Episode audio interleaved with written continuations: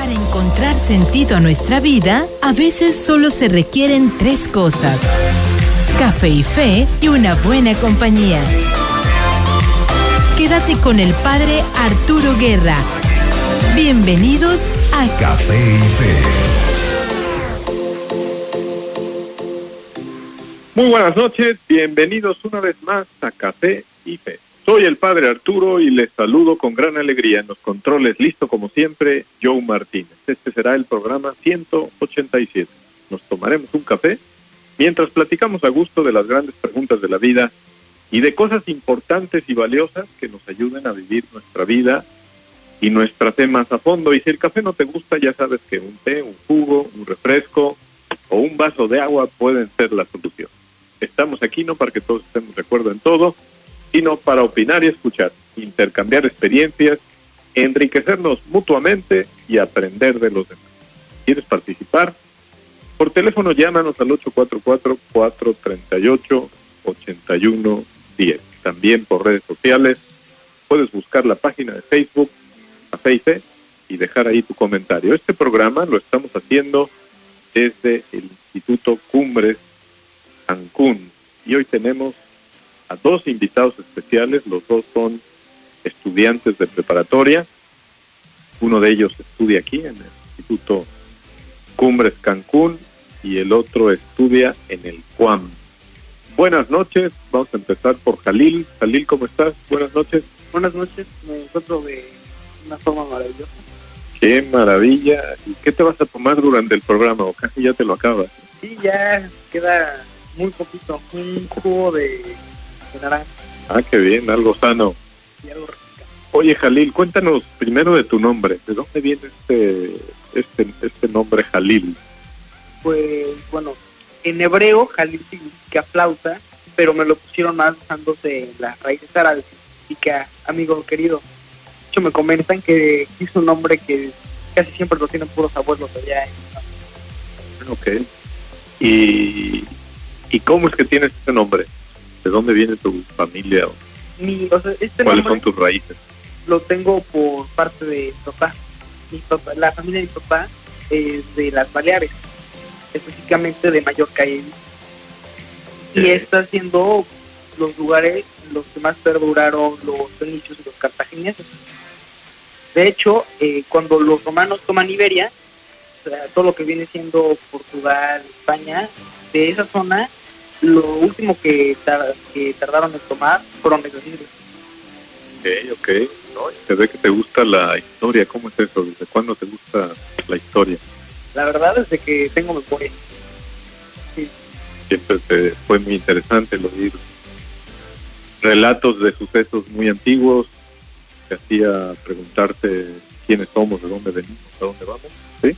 ¿Por ahí va? Sí, Sí, aparte siempre estoy interesado en la ciudad de, la...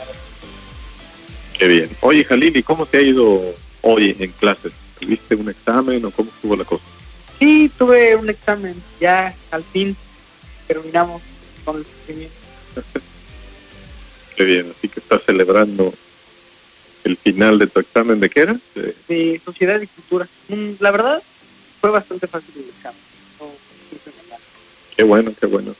Muy bien, Jalil, pues bienvenido a CIP. Y luego tenemos a Jorge, estudiante del CUAM. No es la primera vez que participa en el programa, ya es su segunda, ya le está gustando. ¿Cómo estás, Jorge? Buenas noches. Buenas noches, me encuentro muy bien. ¿Qué te trae de nuevo a Café y Fe? Pues la verdad, eh, volver a, a, tocar un tema diferente en este caso y compartir mis experiencias y un poco compartir ideas. ¿De qué va a ser tu café el que te estás tomando durante el programa? Ah, es un café, un café Antati de Splenda. Ok, muy bien. Más tamaño yupo, por lo que estoy viendo. Sí. Muy bien. Oye, este, eh, ¿qué, ¿cómo te fue hoy en clase? ¿Qué aprendiste?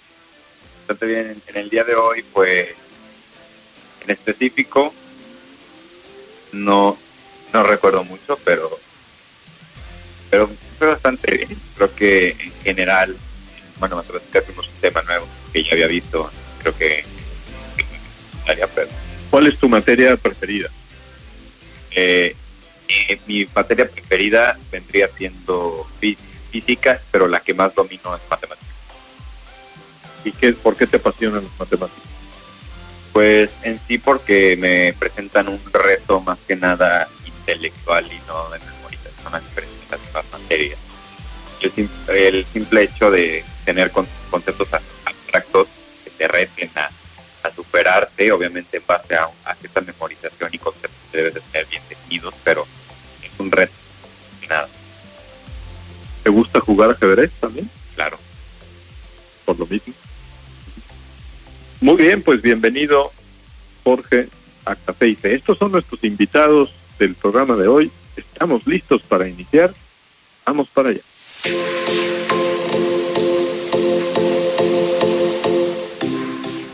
El tema de hoy es, ¿debatir es bueno o es malo? ¿Qué es exactamente debatir? ¿Por qué algunos mezclan debate con enojo, subidas de volumen, ofensas personales y cosas peores? ¿Por qué a algunas personas los debates les dan flojera? ¿Cómo es el debate que construye y enriquece? ¿Qué papel juega la capacidad de escucha en un debate? ¿Por qué creyentes y no creyentes no son a veces capaces de debatir civilizadamente? ¿Qué queda después de un buen debate? Estas son las preguntas que vamos a poner sobre la mesa. Como ven, vamos a hablar del debate mismo en vez de agarrar un tema concreto. Vamos a meternos en la en el esqueleto, en el, fondo de las leyes, los principios, las virtudes, los defectos del arte de, de debatir. Y pues sin más, empecemos. Jorge, primero, ¿tú qué opinas de que se dedique todo un programa de radio para hablar de los debates? Yo creo que bastante bien, bastante bueno porque ayuda a informar a la gente, porque muchas veces tiene un concepto erróneo de lo que es un debate y se llega a confundir con una discusión. Y el objetivo de este no es demostrar quién tiene la razón, sino hacer una comparación de ideas. Y yo le digo que de un buen debate nunca te vas a ir pensando lo mismo, porque para que sea fructífero el debate tiene que haber tan siquiera un, una, más bien informarte del tema y, y argumentar de manera correcta tus ideas. ¿A te apasionan los debates? Como tal, apasionarme, no, pero la verdad disfruto mucho debatir, pues intercambio mis ideas y siempre hay que hay algo nuevo que aprender, no, nadie tiene la verdad absoluta, por lo menos humano. Que ¿Qué es lo que más disfrutas cuando se está dando un debate y estás tratando de, por una parte, escuchar a la persona que da sus propios argumentos y luego cuando estás también pensando, hilando tus propios argumentos, tus respuestas, tus contraargumentos? ¿Qué es lo que más disfrutas? pues más que nada lo que se disfruta en un debate es el simple hecho de haber conocido o, comprendido nuevos conceptos, el hecho de, de darte cuenta que no hay una sola que no hay una sola verdad o no hay solo, un solo punto de vista. Siempre darte cuenta de otras posturas y otros este Ayudar a abrir perspectivas, horizontes, que nadie se sienta así como el detentor absoluto y único de quién sabe qué verdad. Muy bien. Amigos que nos escuchan, ¿ustedes qué opinan? ¿Debatir es bueno o es malo? Llámanos al 844-438-8110 o por redes sociales, déjanos tu comentario. Vamos a la pausa y volvemos. Aún tenemos más Café y Fe. Ya estamos aquí de nuevo en Café y Fe y tenemos en la línea a Roberto que nos va a ayudar a ponerle el azúcar al programa de hoy. Roberto, buenas noches. Buenas noches, padre, ¿cómo está? Muy bien, saludos ahí hasta Metepec. Sí, claro. Saludos. ¿Cómo va el esto? ¿Cómo va el volcán? ¿Está tranquilito? ¿Dormidito? Pues bien dormido, espero no despierte porque si no, ya todos morimos aquí. Qué bueno. Adelante, Roberto, con tu sección. Perfecto. La canción de hoy es de Shawn Mendes, se llama Youth es decir, juventud, y vamos a escucharla.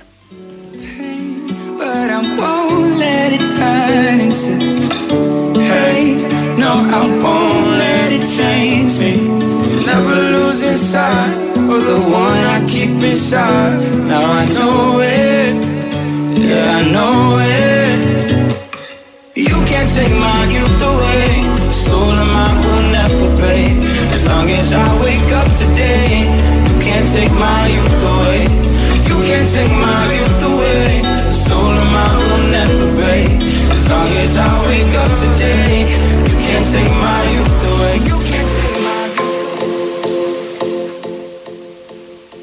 Tristeza y dolor. Este es el tema principal de la canción, haciendo alusión a los ataques terroristas en Inglaterra en el 2017, por lo que yo con esta reflexión también quiero tratar este tema. El Papa dice, ¿verdad? Que muchas veces parece que Dios no existiera. Vemos injusticias, maldades, indiferencias y crueldades que no ceden. Pero también es cierto que en medio de la oscuridad siempre comienza a brotar algo nuevo, que tarde o temprano produce un fruto. Algunos se preguntan, ¿por qué Dios permite el dolor?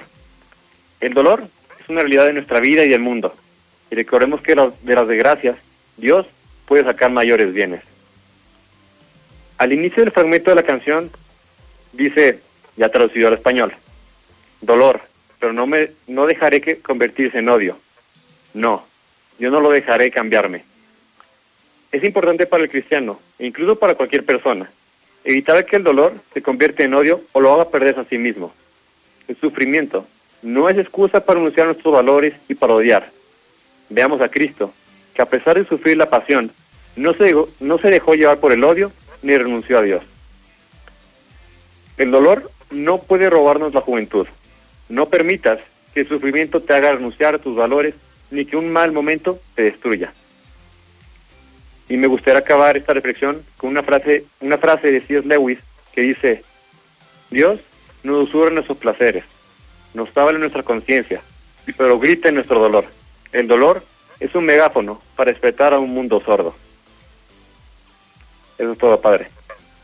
Muchas gracias, Roberto. Hasta la próxima. Hasta ahí la aportación de Roberto, quien desde Metepec, Estado de México, se conecta, él universitario, egresado del Instituto Cumbres de Toluca. Bueno, Jalil, tú que eres aquí alumno del Cumbres, ayúdanos primero a ponernos de acuerdo exactamente qué es debatir. Debatir es pelearse, es eh, arrojar chanclas, eh, meterse con los efectos personales del con el que estás debatiendo. ¿O qué es el debate? Exactamente, porque tiene como que a veces mala fama y otros tiene, o sea, tienen también sus, sus defensores. ¿Qué es el debate para ti? Para mí, el debate es una forma de expresar ideas entre dos personas para conocer los distintos puntos de vista y así de aportar nuevos conceptos a tu propio tema del que se está debatiendo. Ok. Entonces, un debate bien hecho eh, enriquece. ¿Estamos de acuerdo? Sí. Y un, reca- un debate mal hecho Termina empobrece. en, sí, termina en sales perdiendo tú porque te terminas enojando. Y por decirlo así, el auténtico debate siempre sería bueno y positivo. ¿Estamos de Sí, acuerdo? sí. Y según tú, ¿cuáles serían como las normas básicas o los principios profundos para que un debate no se desvirtúe? Primero que nada, pensar que tu punto de vista no es la razón absoluta.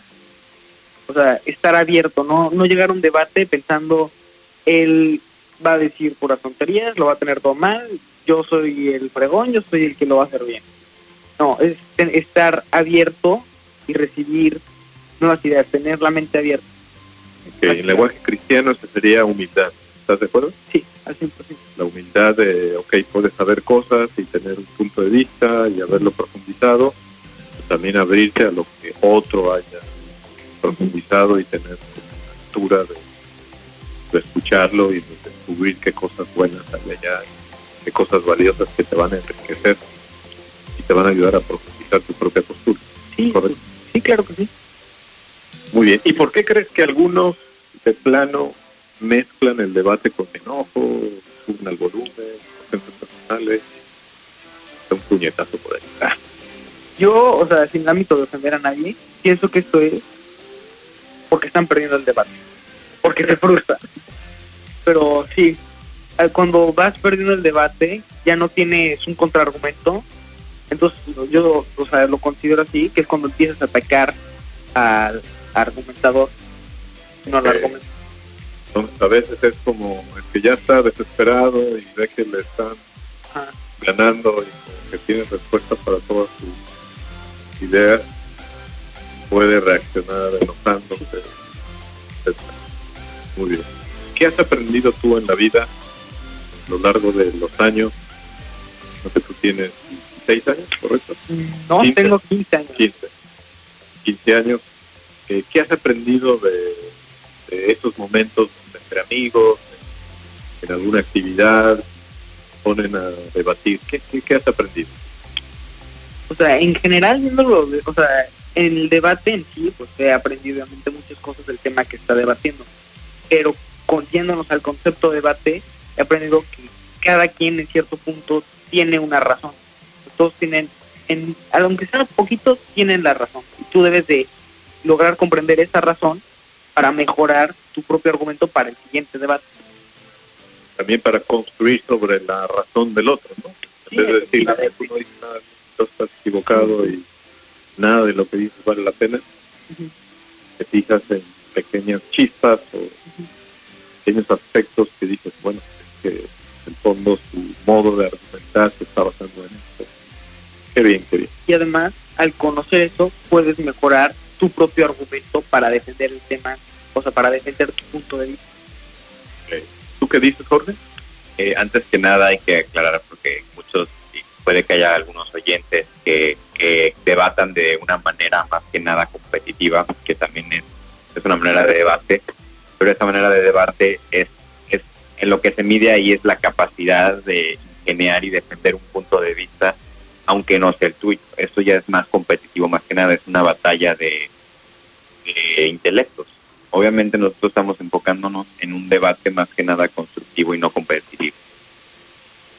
Ok, y, y necesariamente si fuera competitivo ya sería un mal debate o, o no? No, no sería un mal debate, simplemente es un debate que, al igual que el constructivo, se toman en cuenta ambos puntos de vista y también, o sea, también puede construir, pero ahí el, el fin del debate no es llegar a un acuerdo, es simplemente argu- argumentar mejor que el, eh, que el rival sin cometer falacias como la que mencionaba mi compañero de atacar al, argumentador, que se llama falacia ad hominem, donde ya no hay capacidad para rebatir lo que está diciendo, entonces ataca al, al que envía precisamente esta Entonces en el debate competitivo sería como unas reglas de juego y una especie de evaluación y al final el- la declaración de un ganador.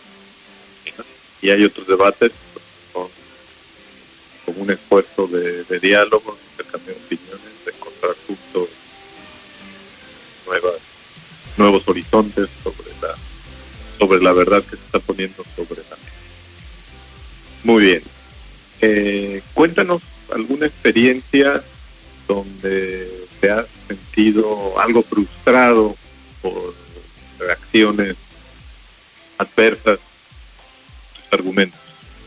pues durante un, un, debate que se realizó en la escuela era sobre precisamente el tema del feminismo, en el cual este ya como ya sabes un tema bastante polémico y teniendo en cuenta las motivaciones que pueden llegar a tener, llegan más que ser motivaciones lógicas, motivaciones emocionales, son motivaciones más, más fuertes y entonces pueden llegar a, te- a, a crear que el argumentador deje de, bueno, a causa de su desinformación, este, llegue a insultar al contrario o, decir, utilizar como el argumento, yo no lo veo así, cuando realmente no es un argumento, es una opinión, y al momento de debatir, puedes, sí puedes dar tu opinión, pero fundamentándola en base a premisas y argumentos.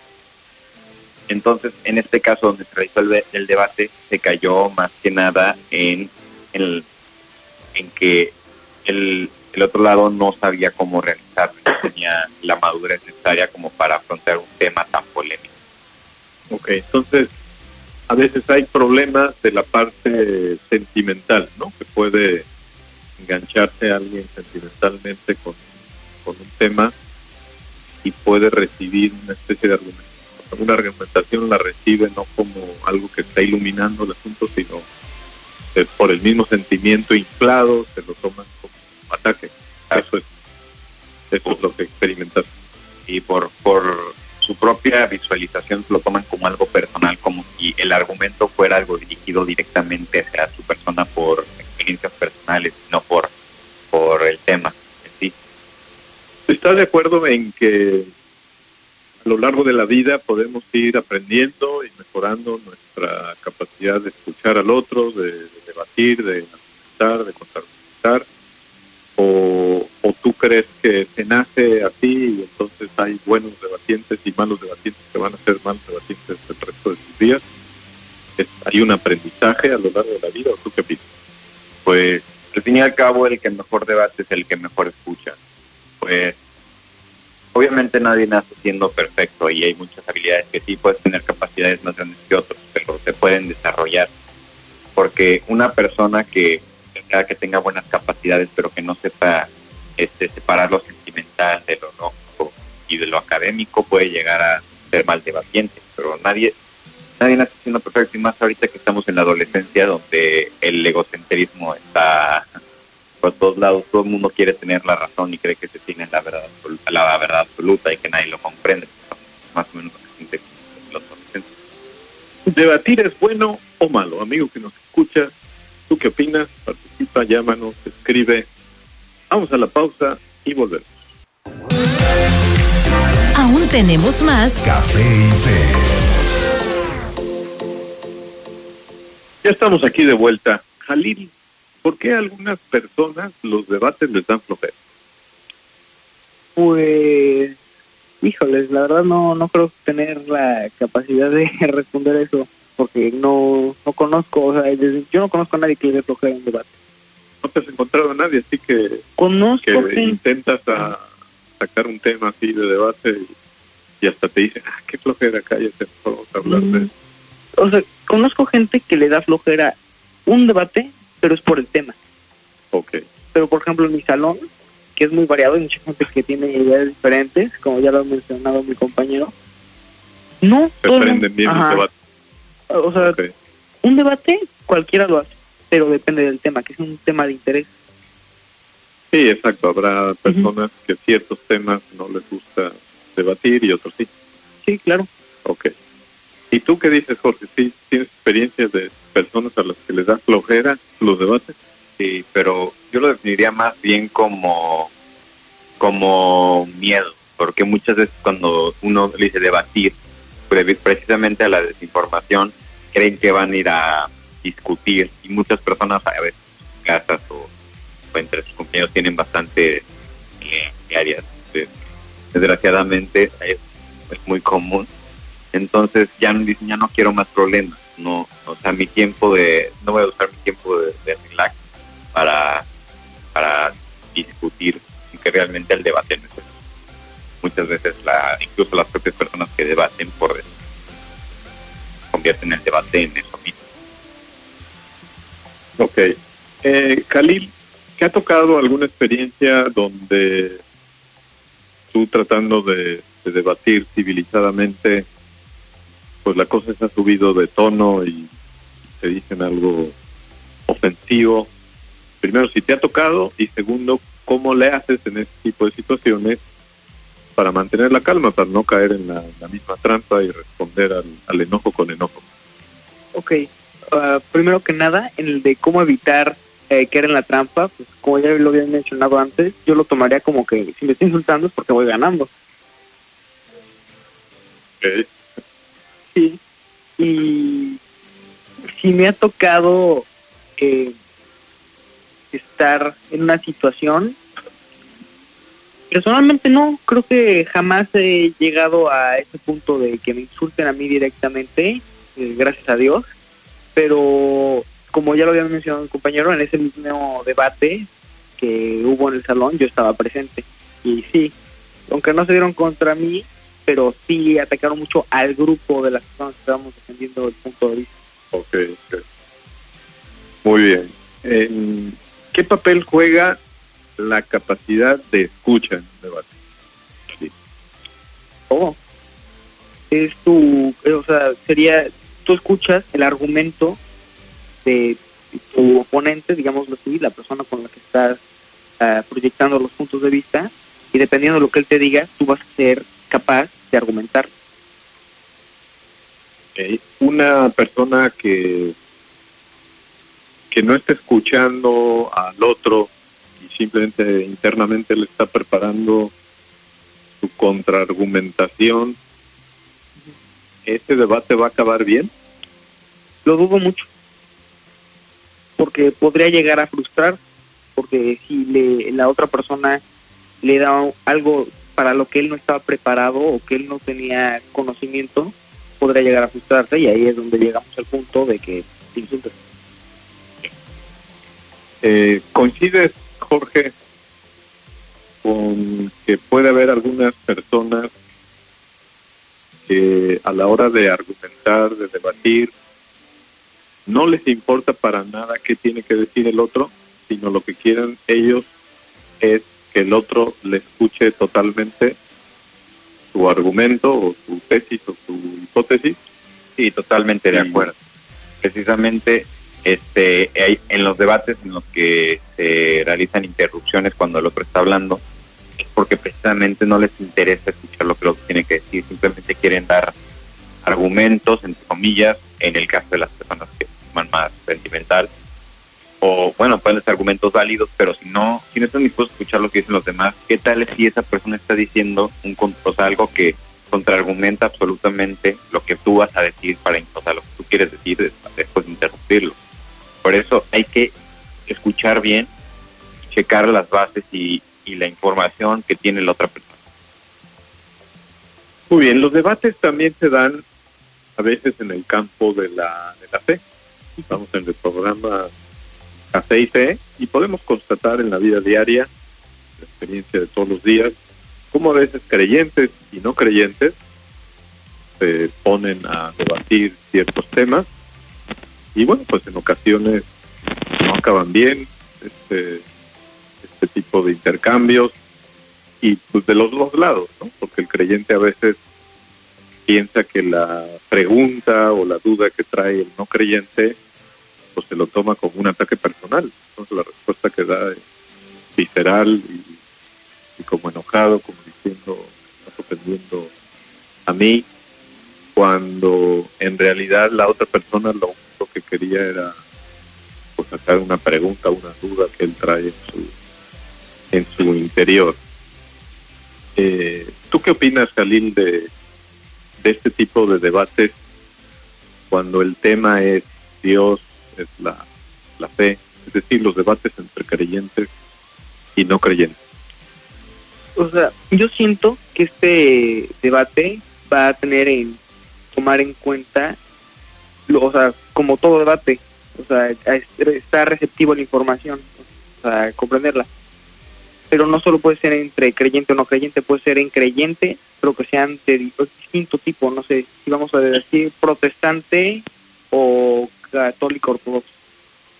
Ok. Sí, se puede dar entre, entre creyentes, entre diversas sensibilidades Sí, sí, en el mundo de los creyentes, también entre creyentes y no, y no creyentes.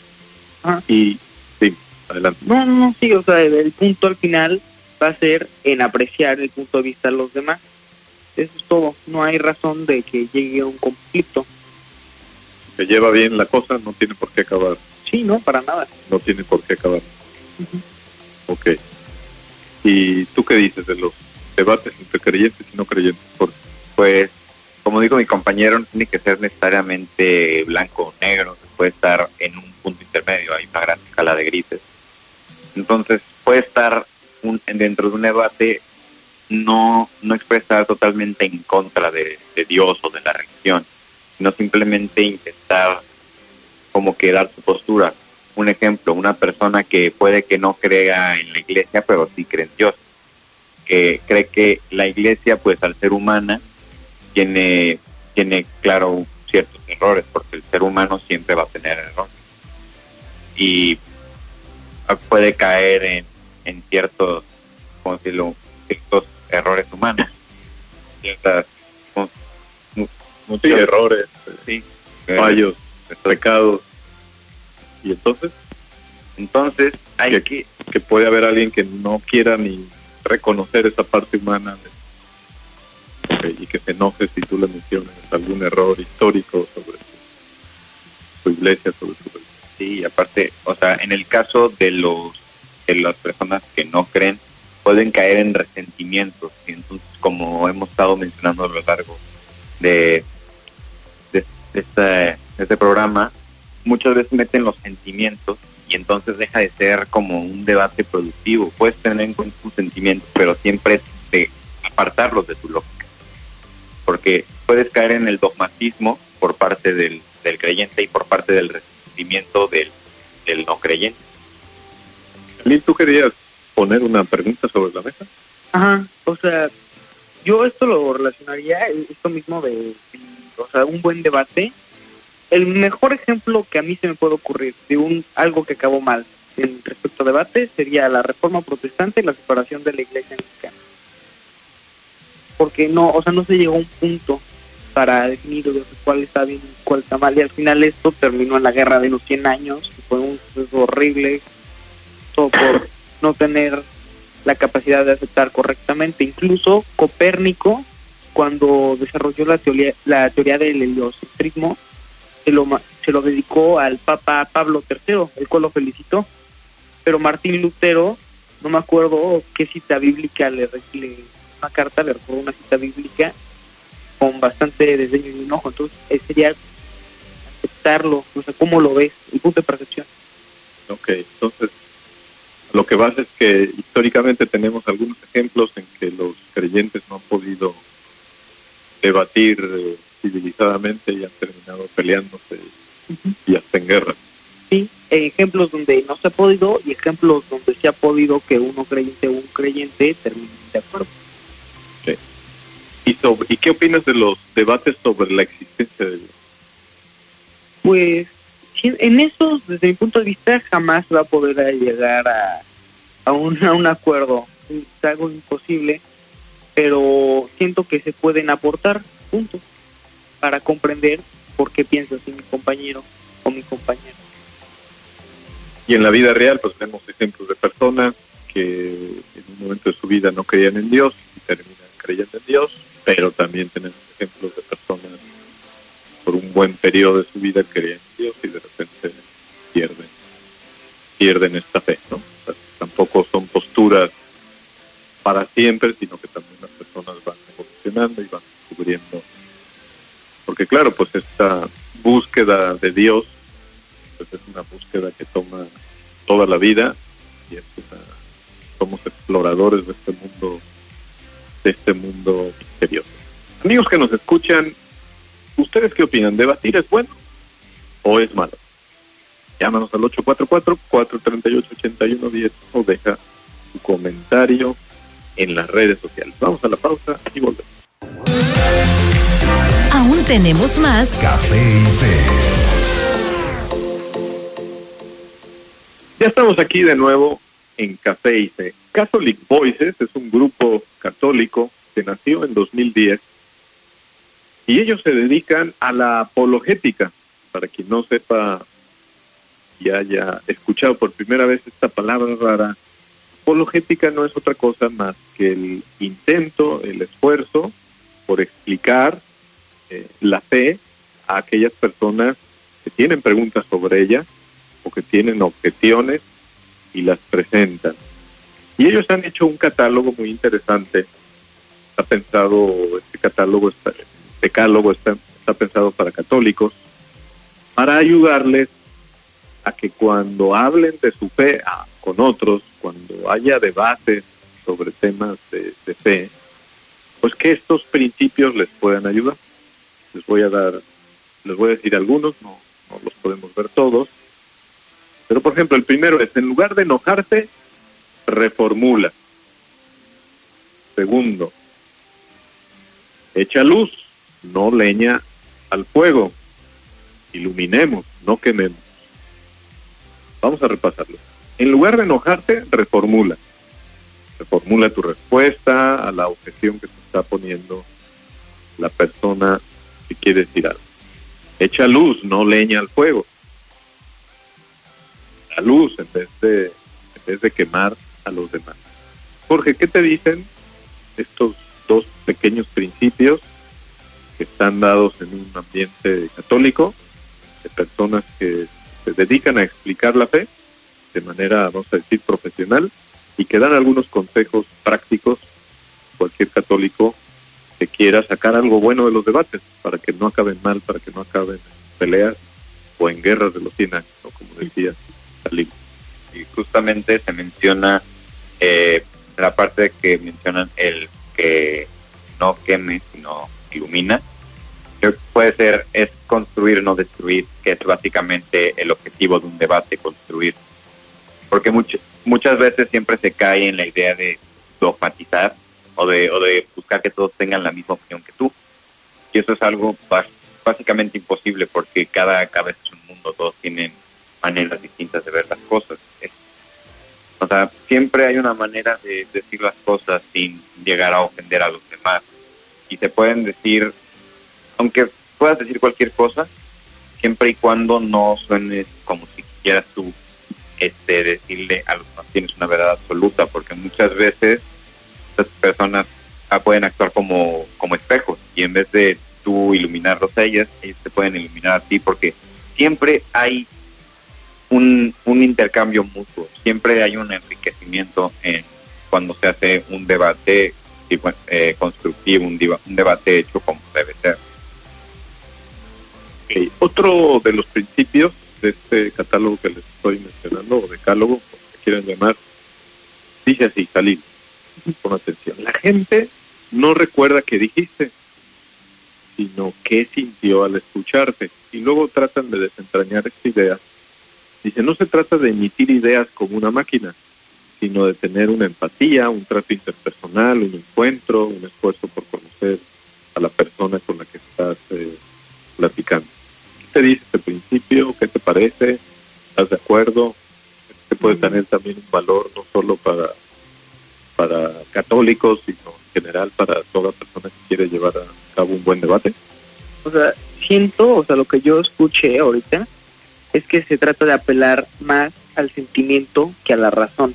Si mal no me equivoco, o es al revés. No, no, no, más bien que, por decirlo así, lo que está tratando de decir es que si una persona viene con una objeción al mundo de la, de la fe y tú le sacas como el libro oficial solemne y te lo deja enfrente y te dice 100 palabras en, en un minuto, pues como que no va a ser lo mejor. A lo mejor le diste la, la información exacta y profesional que requiere su pregunta, pero no te has puesto a ver quién es, cómo te lo preguntó, eh, a crear un clima amistoso, de empatía, donde no te sientes agredido por lo que te acaba de decir y entonces le sueltas tu rollo.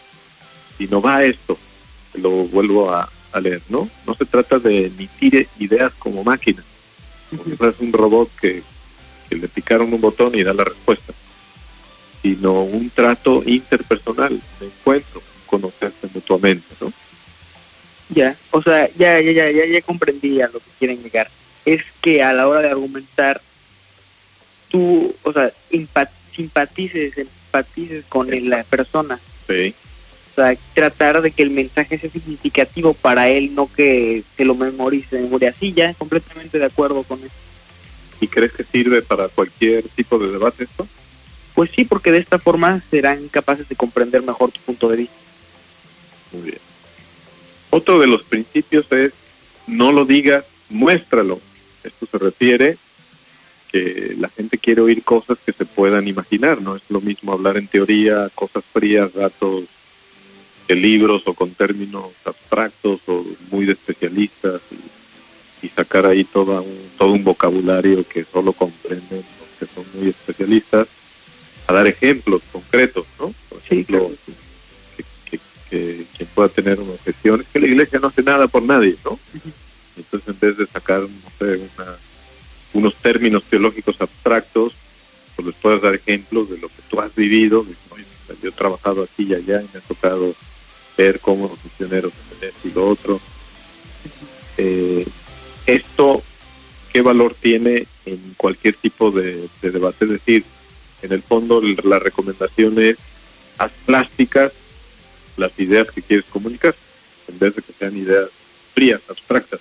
Sí, que le lleguen a, que sean capaces de llegar a él a todo mundo, que no solo un abogado o alguien especializado en el tema sea capaz de comprender, sino hasta un niño de primaria o de kinder. Perfecto. ¿Y a ti qué te dice todo esto, Jorge? Que exista un grupo dedicado a ayudar a los, en este caso, pues a los católicos a ser mejores eh, argumentadores, explicadores de la fe.